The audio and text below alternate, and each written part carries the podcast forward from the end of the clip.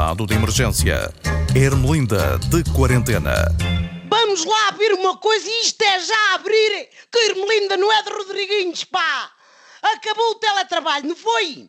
É para voltar tudo às empresas, não é? Então como é que se protege o pessoal trabalhador?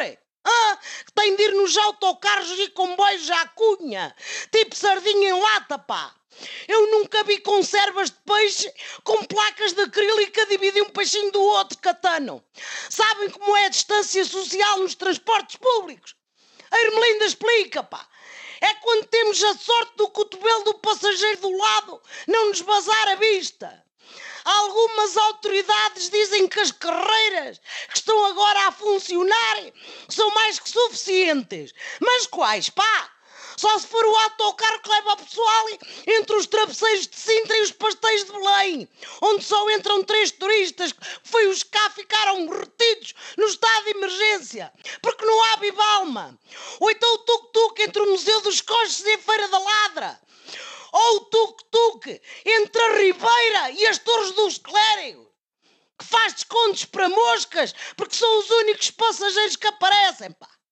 Só se forem essas, porque aquelas carreiras que a gente vê levar pessoal para os complexos industriais, pá, para os que trabalham, vão mais cheias do que as praias da Caparica ao domingo. Faz favor de quem manda, esteja atento a isto em especial agora na região de Lisboa. Quer dizer, há um mês e piques a DGS queria isolar o Porto e cortar o abastecimento de tripas à cidade. Olá como é que era. E vai saber, pumba, o Porto ouviu, portou-se bem e agora dá 5 a 0 a Lisboa. Agora o problema é aqui na capital. Eu não quero dar razão aos holandeses, pá, mas agora quem está a segurar as contas é o Norte, não é o Sul. Continuam a espalhar os vírus assim à maluca e até a TAP tem de dar o braço a torcer e desviar os aviões todos de Lisboa para o Porto. E ainda passam para lá o aeroporto de Montijo também. E o Rui Moreira é bem homem para se meter nisso.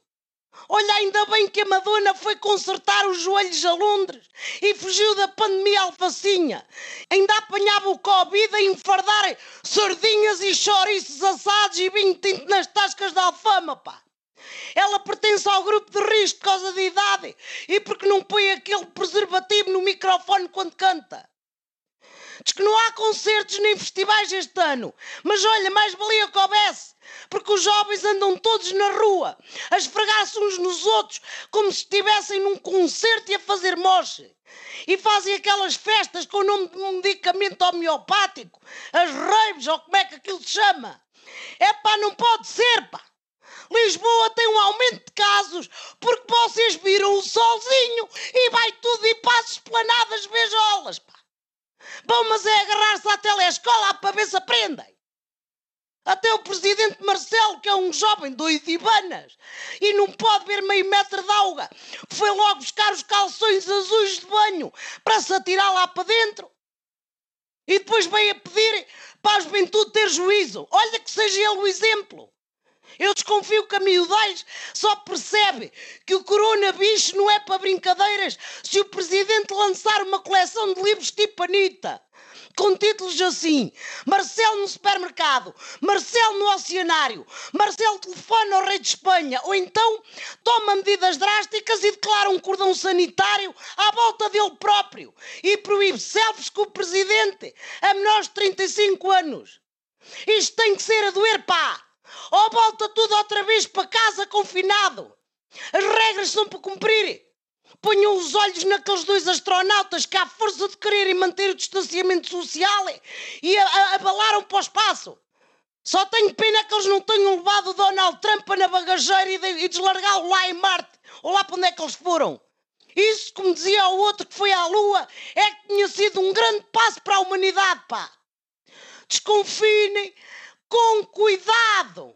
A Covid ainda não acabou, como se diz em americano, rima lips, rima lips, a Covid ainda não acabou. Ai, não conseguem rimar lips, estou com a máscara. Olha, ouçam, também é bom, abram os ouvidos, pá.